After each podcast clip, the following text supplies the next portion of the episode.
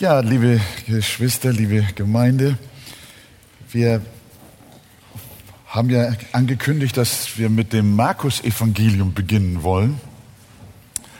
Äh, aber die Taufe, die wir jetzt kürzlich hatten und auch der bevorstehende internationale Gottesdienst würden dann so ein Break mit sich bringen. So haben wir äh, einige Einzelthemen auch in der Zwischenzeit geplant, bis es dann nach dem internationalen Gottesdienst mit dem Markus-Evangelium losgehen äh, soll. Ähm, stehen wir doch mal auf miteinander und schlagen unsere Bibel auf. Römer Kapitel 6, Vers 5. Römer 6, Vers 5.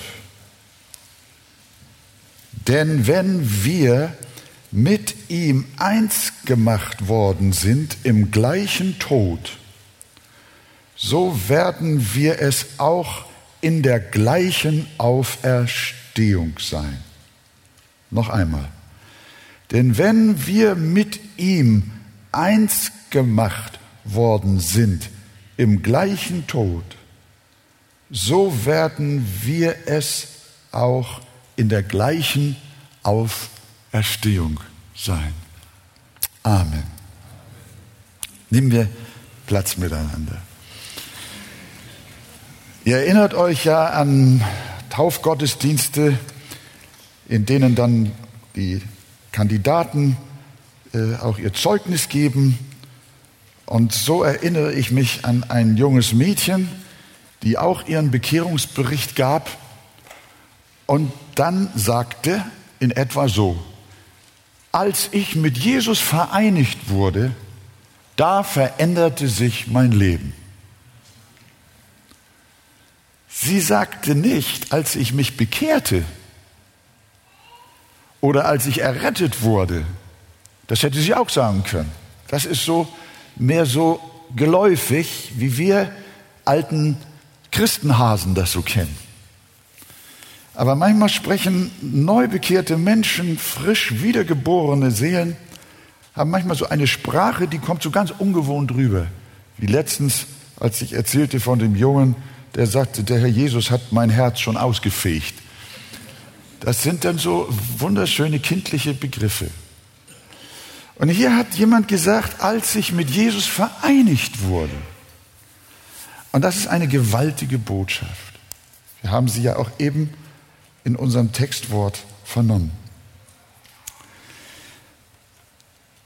Wann hat Gott uns als seine Kinder denn mit Christus vereinigt? Wann hat er das getan? Die, diese junge Dame sagte, als ich, als mein Leben sich veränderte, als ich mich bekehrte. Aber die Bibel zeigt uns, dass das schon weit, weit früher gewesen ist. Dass Gott uns mit Jesus vereinigt hat. In Epheser 1, Vers 3, die berühmte Stelle über die wunderbare Auserwählung vor Grundlegung der Welt, heißt so, Gepriesen sei der Gott und Vater unseres Herrn Jesus Christus, der uns gesegnet hat mit allem geistlichen Segen in den himmlischen Regionen in Christus. Wo hat er uns vor Grundlegung der Welt gesegnet? In himmlischen Regionen. Die Elberfelder sagt, in der Himmelswelt wurden wir gesegnet. Luther sagt einfach im Himmel. Aber wir sind doch noch gar nicht im Himmel. Wie kann Gott uns denn schon dort gesegnet haben? In welcher Weise hat er uns dort gesegnet? Hier nochmal, Paulus, 1. Epheser 1. Gepriesen sei der Gott und Vater unseres Herrn Jesus Christus, der uns gesegnet hat mit allem geistlichen Segen in den himmlischen Regionen in Christus, wie er uns in ihm auserwählt hat vor Grundlegung der Welt. Der Segen, den die Glaubenden schon in der Himmelswelt empfangen haben, ist ihre Auserwählung vor Grundlegung der Welt. Und wozu wurden sie auserwählt? Um mit Christus verbunden zu werden. Sie wurden auserwählt, um mit ihm vereinigt zu werden. Deshalb ja auch nicht, es heißt nicht, wie er uns auserwählt hat vor Grundlegung der Welt, sondern wie er uns in ihm, in Christus auserwählt. Es war eine Auserwählung in Christus hinein, in ihn hinein. Der Ursprung, liebe Freunde, der Ursprung unserer Vereinigung mit Jesus ist nicht unsere Bekehrung, sondern es ist der Auserwählungsakt Gottes vor ewigen Zeiten. Da schon hat Gott dich in seiner Liebe mit Christus verknüpft, mit ihm eins gemacht. In 1. Korinther 1, Vers 30, da lesen wir, deshalb, vor diesem Hintergrund, durch ihn, durch Gott, sagt der Apostel, durch ihn aber seid ihr in Christus Jesus. Durch den Vater, durch Gott, durch ihn seid ihr in Jesus Christus, der uns von Gott gemacht worden ist zur Weisheit, zur Gerechtigkeit, zur Heiligung und zur Erlösung. Und das hat Gott nach seinem Ratschluss schon vor Grundlegung der Welt getan. Wir haben natürlich vor Grundlegung der Welt noch nicht existiert. Wie kann, wie kann Gott uns da schon mit Jesus verbunden haben? Gott blickte aber schon in die Zukunft zu jener Zeit der Ewigkeit.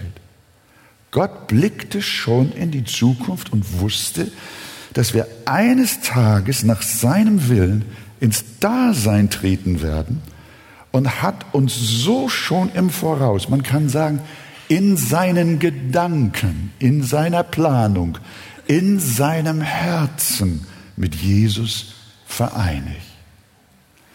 Während er uns vor Ewigkeiten auserwählte, betrachtete Gott uns in einer besonderen Weise schon als Christus zugehörig.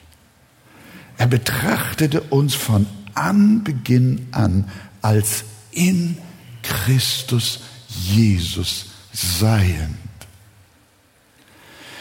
Er gab uns in der Ewigkeit eine so feste, unauflösliche Verbindung mit seinem Sohn, dass wir auf diese Weise Anteil an den Wohltaten seines Erlösungswerkes haben sollten. Gott wollte, dass wir teilhaben sollten an der Frucht seiner Erlösung. Und deswegen mussten wir mit Jesus vereinigt werden. Und diese Vereinigung existierte nicht nur von Ewigkeit her im Himmel, sondern dieses Einssein mit Christus, das war auch vorhanden, als Jesus auf der Erde lebte. Diese Vereinigung mit Christus fand nicht nur vor allen Zeiten statt, sondern sie blieb auch, während der Herr auf dieser Erde wandelte. Wir waren auch in ihm, als er über diese Erde ging, so wie Gott sich uns in seinem Sohn dachte, als der noch im Himmel war, als Jesus noch im Himmel war. So sah uns Gott auch in Christus, als er über die Erde ging. Vom Zeitpunkt seiner Geburt, also vom Zeitpunkt der Geburt Jesu, bis zum Zeitpunkt seiner Himmelfahrt, betrachtete Gott uns als in Christus. Schon im Himmel, vor allen Zeiten und in den 33 Jahren der Wirksamkeit Jesu auf dieser Welt. Das heißt, liebe Gemeinde, alles, was Jesus als unser Stellvertreter auf Erden tat, rechnete Gott uns an, als hätten wir es getan. Wenn Christus in mir ist und er geht dahin, dann gehe ich mit.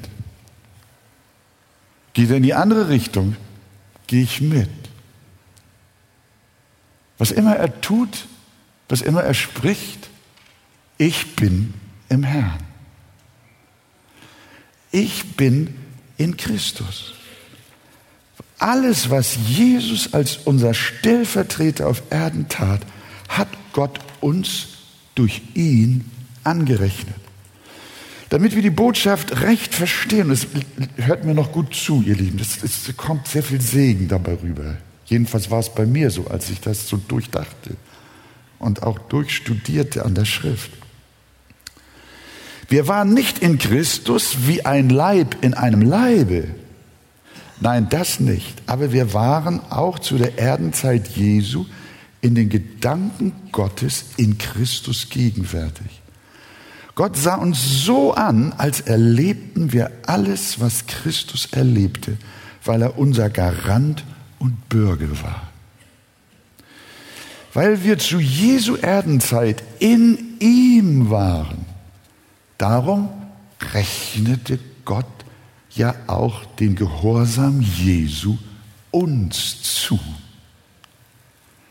Deshalb sagt Paulus, das sind nur einzelne Stellen, das ist eine Fülle von Worten, wir gehen gleich einige durch.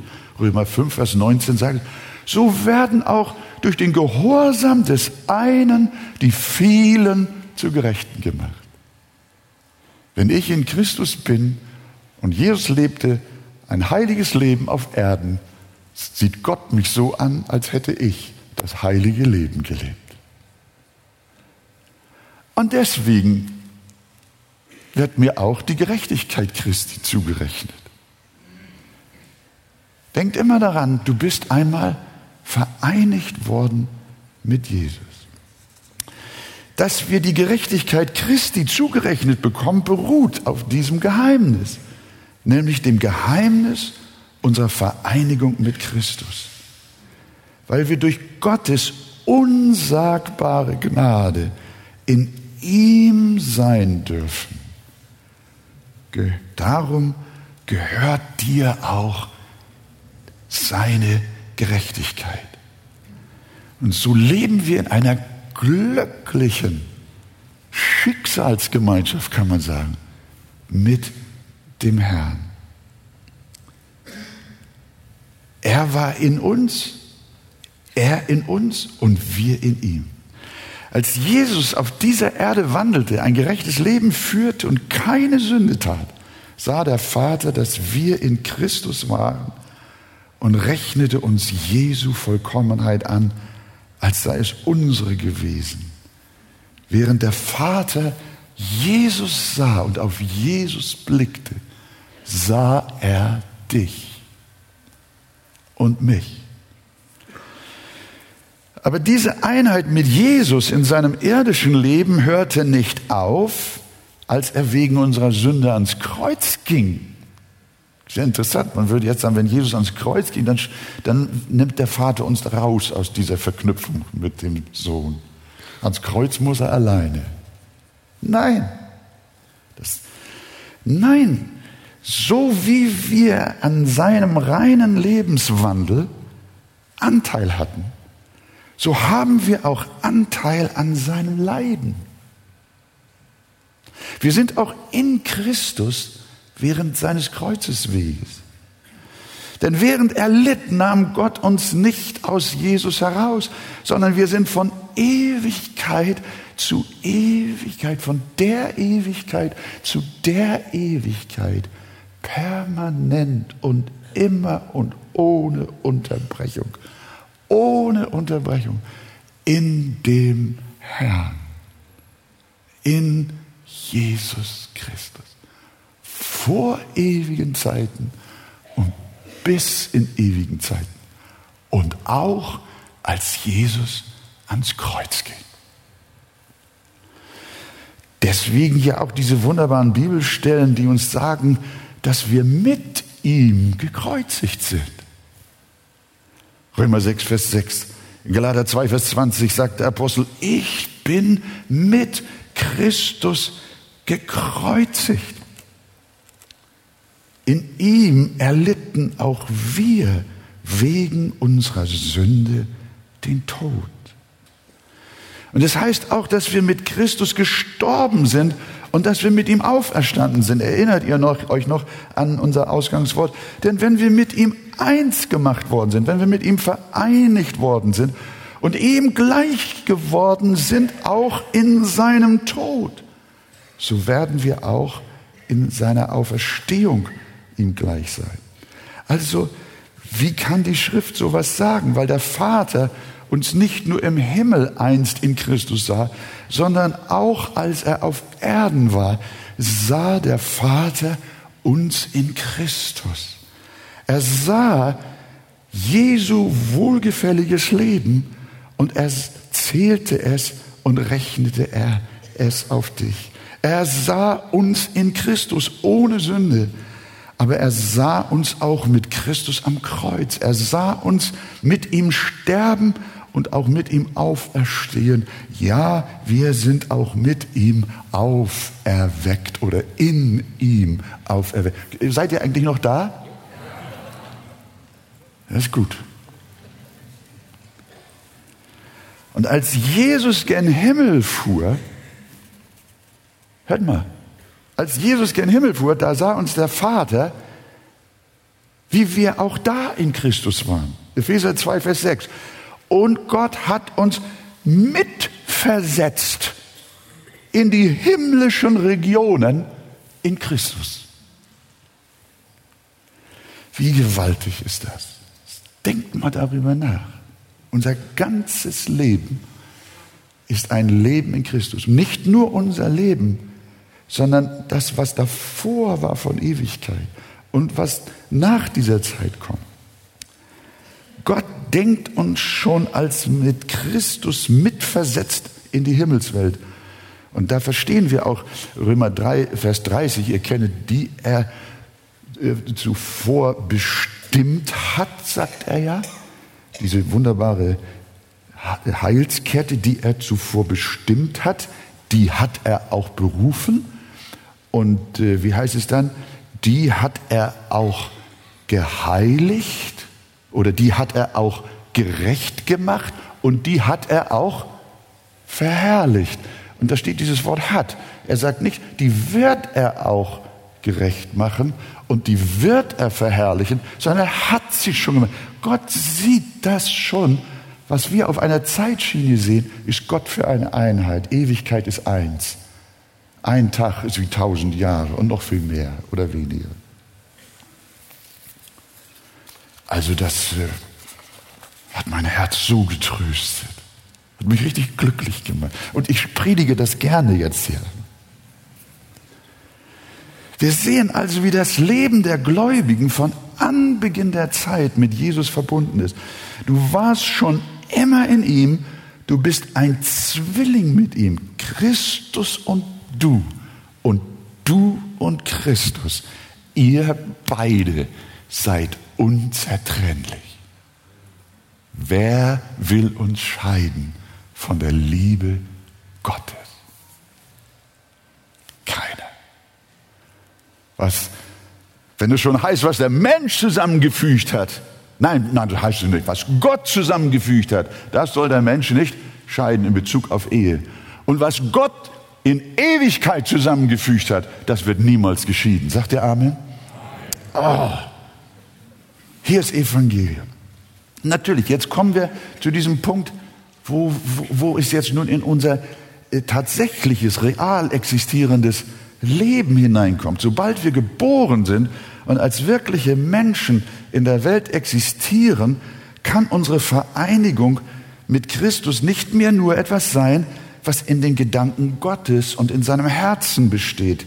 Entsprechend dessen, was Gott schon vor Zeiten in seinem ewigen Plan mit dir festgelegt hat, ruft er seine Auserwählten zu einer bestimmten Zeit in ihrem Leben und bringt die Vereinigung mit Christus in die reale Existenz.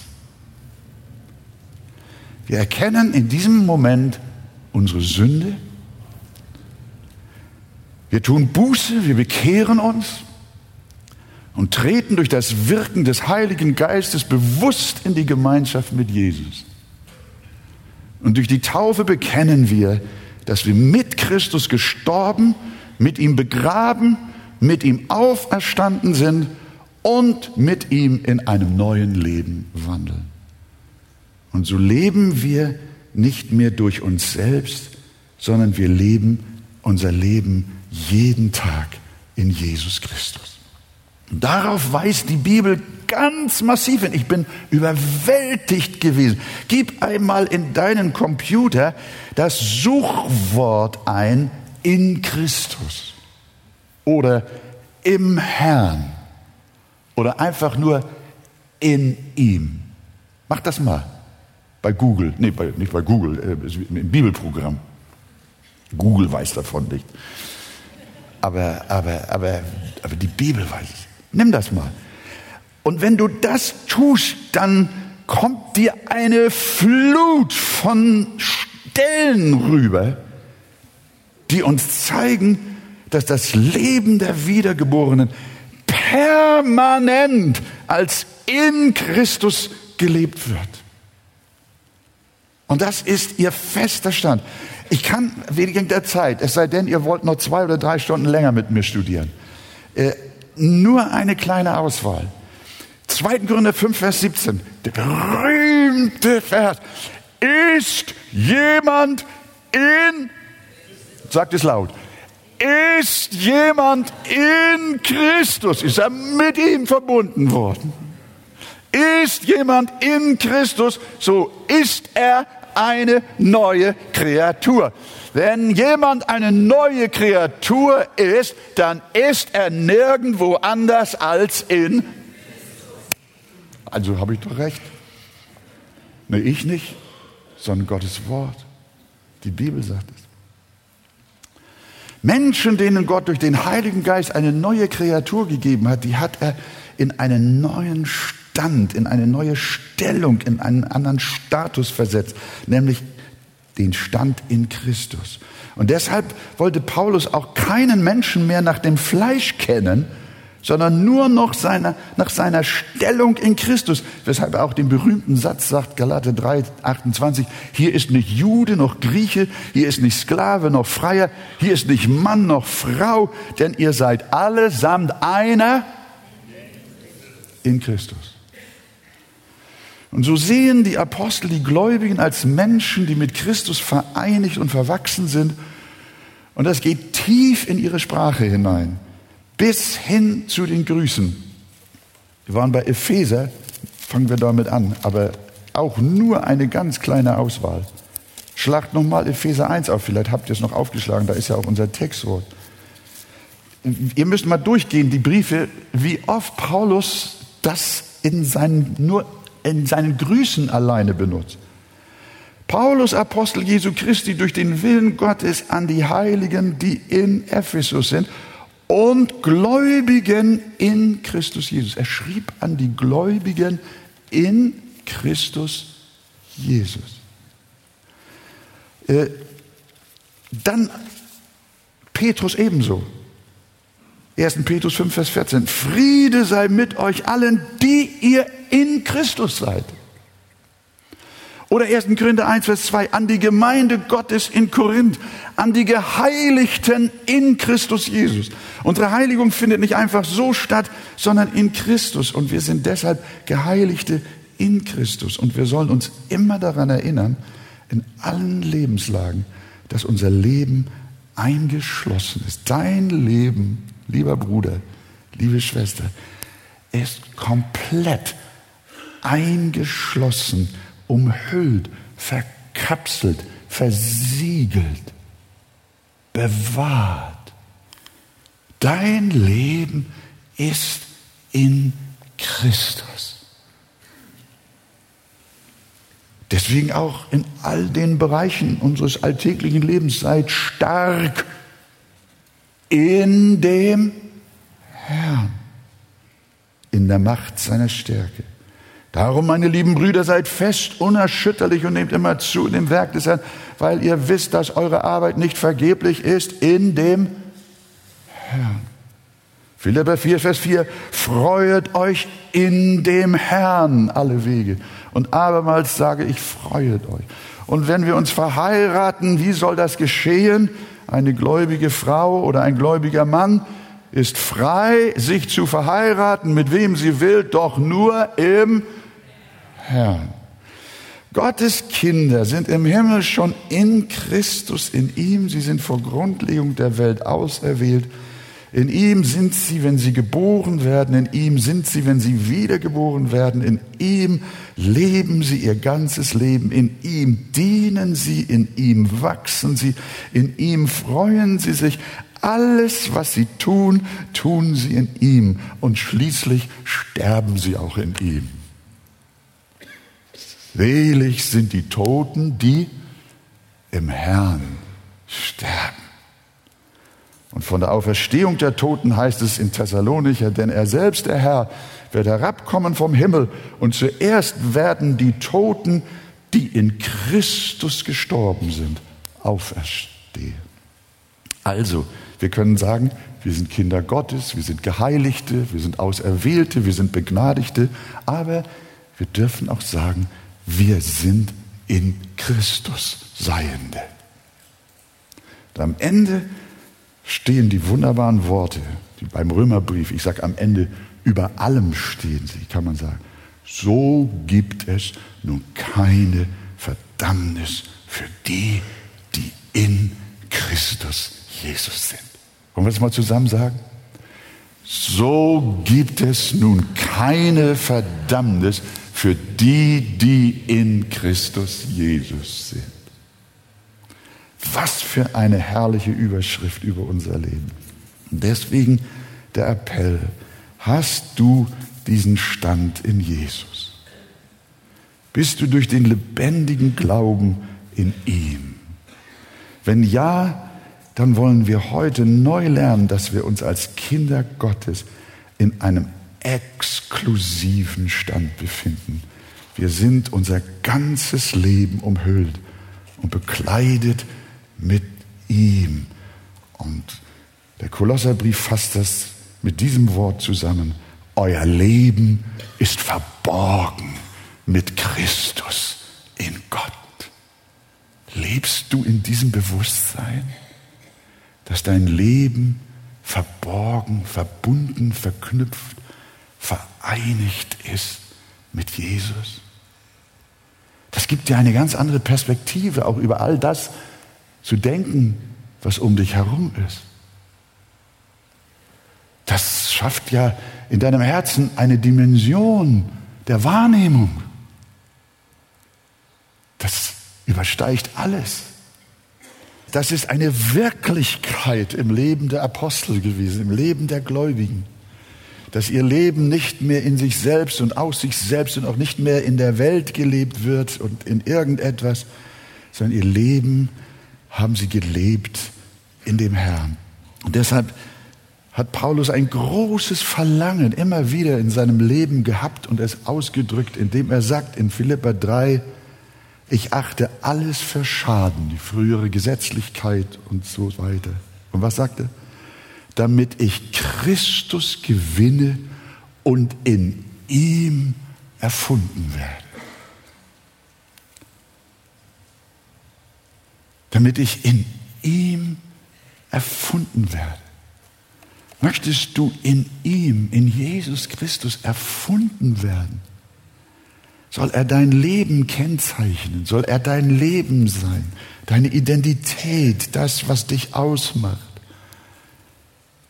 Nun lebe nicht mehr ich, sondern Christus lebt in mir. Und mit einem solchen Satz, und das, jetzt komme ich noch zu einem kurz, zu einem wichtigen Gedanken, der auch dazu gehört. Mit einem solchen Satz zeigt uns der Apostel auch, dass diese, diese, unsere Stellung in Christus, die seine Auserwählten vor Grundlegung der Welt empfangen haben, dass diese Stellung aber auch eine hohe Verantwortung für uns mit sich bringt. Wenn dieser himmlische Segen in Christus zu sein, mit ihm von Ewigkeit her verknüpft zu sein, ein unverdientes Geschenk ist, so liegt auf uns die Pflicht, damit auch angemessen umzugehen. Es ist wie mit unserem natürlichen Leben. Du hast keinerlei Verdienst daran, dass du einmal gezeugt und geboren wurdest. Ist doch so. Du bist einfach da, ohne dass man dich gefragt hat. Du bist ohne deine Mitwirkung ein Mensch geworden, aber trotzdem hast du eine große Verantwortung für dein Leben, für das du nichts kannst. Ebenso bist du auch ohne deine Mitwirkung durch die auserwählende Gnade Gottes ein neuer Mensch geworden. Gott hat es einfach in seiner Liebe und Gnade mit dir so gemacht. Und dennoch bist du nun verantwortlich für dein neues empfangenes Leben in Christus. Der Herr hat dich in Christus hineingestellt ohne deine Initiative. Aber er verpflichtet dich, dieses Leben in Christus Jesus zu pflegen und darin auch zu bleiben. Wisst ihr, wer uns das ganz besonders lehrt? Am Beispiel vom Weinstock und der Rebe.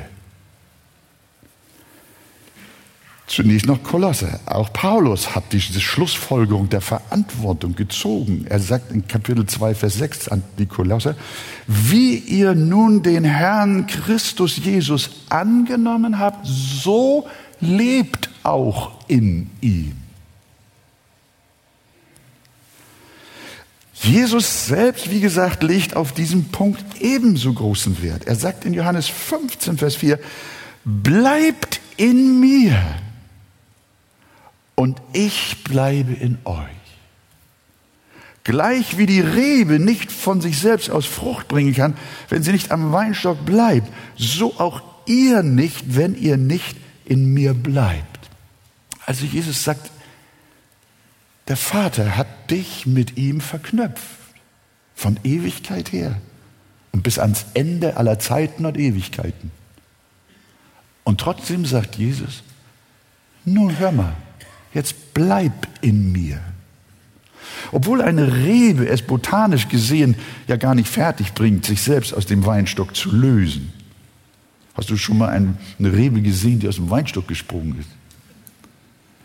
Obwohl eine Rebe es von Natur aus nicht fertig bringt, sich vom Weinstock zu lösen, gibt Jesus uns dennoch die Ermahnung, dass wir in ihm bleiben sollen.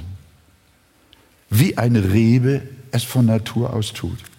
Wenn wir von Anbeginn der Welt an dazu bestimmt sind, von Ewigkeit zu Ewigkeit in Christus zu sein, wozu dann noch eine Ermahnung, diese Stellung unsererseits auch zu bewahren? Das ist ganz einfach, liebe Gemeinde. Manche benutzen diese ermahnenden Bibelstellen dazu, für den Beweis, dass Gott dich eines Tages vielleicht doch aufgibt. Aber Gott hat die Ermahnungen und Drohungen in der Schrift dazu vorgesehen, nicht als Zeichen dafür, dass du verloren gehen kannst und aus dieser Beziehung rauskommen kannst, sondern Gott hat die Ermahnungen und Drohungen in der Schrift dazu vorgesehen, dass sie das Mittel, dass sie der Hebel, dass sie der Motor unserer Bewahrung sind. Ich bin als junger Mensch ja nicht einfach gewesen. Meine Mutter, mein Vater ist früh gestorben und ich lebte dann als Teenager allein mit meiner Mutter und ich bin ein ganz äh, äh, schwer erziehbarer Junge gewesen. Ja, doch, also das, das, glaubt ihr nicht. Ich bin auch heute noch nicht so heilig, wie ihr das denkt, nicht wahr? Ja, fragt mal meine Frau, dann werdet, werdet, werdet ihr die Wahrheit sehen. Aber als meine Mutter, ich will nicht ablenken, als meine Mutter eines Tages, ich, als ich sie schwer auf die Palme gebracht hatte, dann hat sie mir äh, entgegengerufen. Und wenn ich das sage, dann höre ich das immer noch. Dann sagt sie, war sie so voller Entrüstung. Dann sagt sie, Wolfgang, wenn du so weitermachst, dann bist du bald nicht mehr mein Kind. Oh, die war. Ich wusste, dass meine Mutter mir niemals meine Kindschaft aufkündigen würde. Aber ich habe gemerkt, dass ich absolut zu weit gegangen war. Ich merkte, es war ernst. Und ich habe mich bei ihr entschuldigt. Ich habe es unter Tränen getan, weil ich ihr Herz spürte, ihre Traurigkeit. Sie hat nie wirklich im Sinn gehabt, mir meine Familienzugehörigkeit zu nehmen. Aber sie wollte mich mit ihrer Drohung zurechtbringen. Und das hat sie geschafft.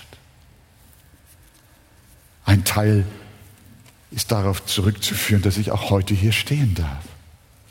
Und so ermahnt und züchtigt uns der Herr, damit wir umkehren und gemäß unseres Standes in Christus zu leben und in ihm zu bleiben. Johannes in seinen Briefen spricht auch sehr viel über dieses Thema. Er schreibt 1. Johannes 2, Vers 6, wer sagt, dass er in ihm bleibt, oder dass, wir, wir würden vielleicht sagen, dass er in ihm ist, wer sagt, dass er in ihm bleibt, so schreibt Johannes wörtlich. Wer sagt, dass er in ihm bleibt, der ist verpflichtet, auch selbst so zu wandeln, wie er gewandelt ist. Willst du in Christus bleiben, dann lebe, denke, rede und handle wie Christus. Willst du deine Stellung, die du in Christus hast, würdigen, Willst du angemessen mit ihr umgehen? Willst du Gott dafür preisen, für das höchste Gut in deinem Leben? Dann kommt dir nicht in den Sinn, das mit Füßen zu treten, sondern dann ist deine Seele und dein Herz voller Verlangen, wenn du einmal diesem Stand in Jesus Christus nicht gerecht geworden bist, dann wirst du Sehnsucht danach haben, in diesem Stand auch würdig und angemessen zu leben. Amen. 1. Johannes 2, Vers 5. Wer aber sein Wort hält, in dem ist wirklich die Liebe Gottes vollkommen.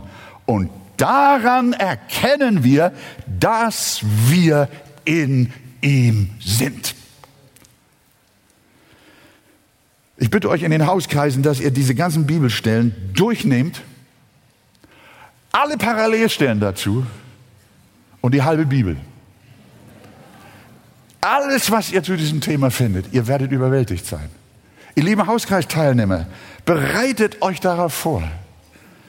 Es kommt euch ein Schatz entgegen. Ihr habt Gold gefunden, wenn ihr in diese Richtung arbeitet. Und solltest du Angst haben, auch dich manchmal mit Verdammnisängsten noch quälen, und die Sorge haben, bin ich denn überhaupt gut genug? Werde ich durchhalten? Werde ich treu sein? Wird Gott mit mir zufrieden sein? Dann sage ich dir eins, über all diesem stehen dann diese Schlussworte. 2. Korinther 1, Vers 21. Hört mal. Ich würde euch bitten, steht auf dazu. Lasst uns das Wort mal so würdigen. Das ist das Letzte, was ich jetzt sage. 2. Korinther 1, Vers 21. Gott ist aber der uns festmacht samt euch in Christus.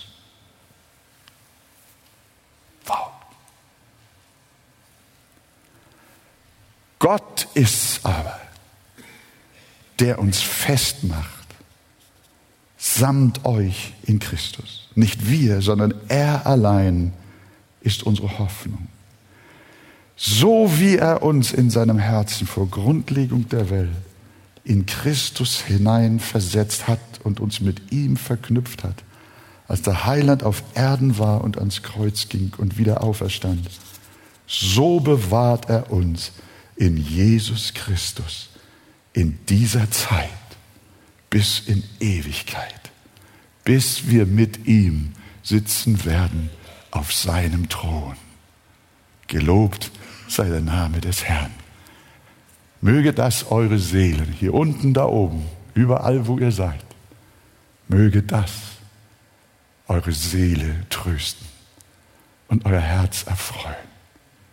Liebe Gemeinde, genießt den Segen, den Gott euch schon in himmlischen Regionen vor Grundlegung der Welt geschenkt hat. Erfreut euch dieses Segens, dass der Vater euer Leben mit dem Sohn verknüpft hat. Und ihr seid mit ihm durch alles hindurchgegangen, was er durchlebt hat. Und so wie er im Himmel ist, so werdet auch ihr mit ihm im Himmel sein, weil ihr in Christus Jesus seid. Halleluja. Und alles Volk sagt Amen.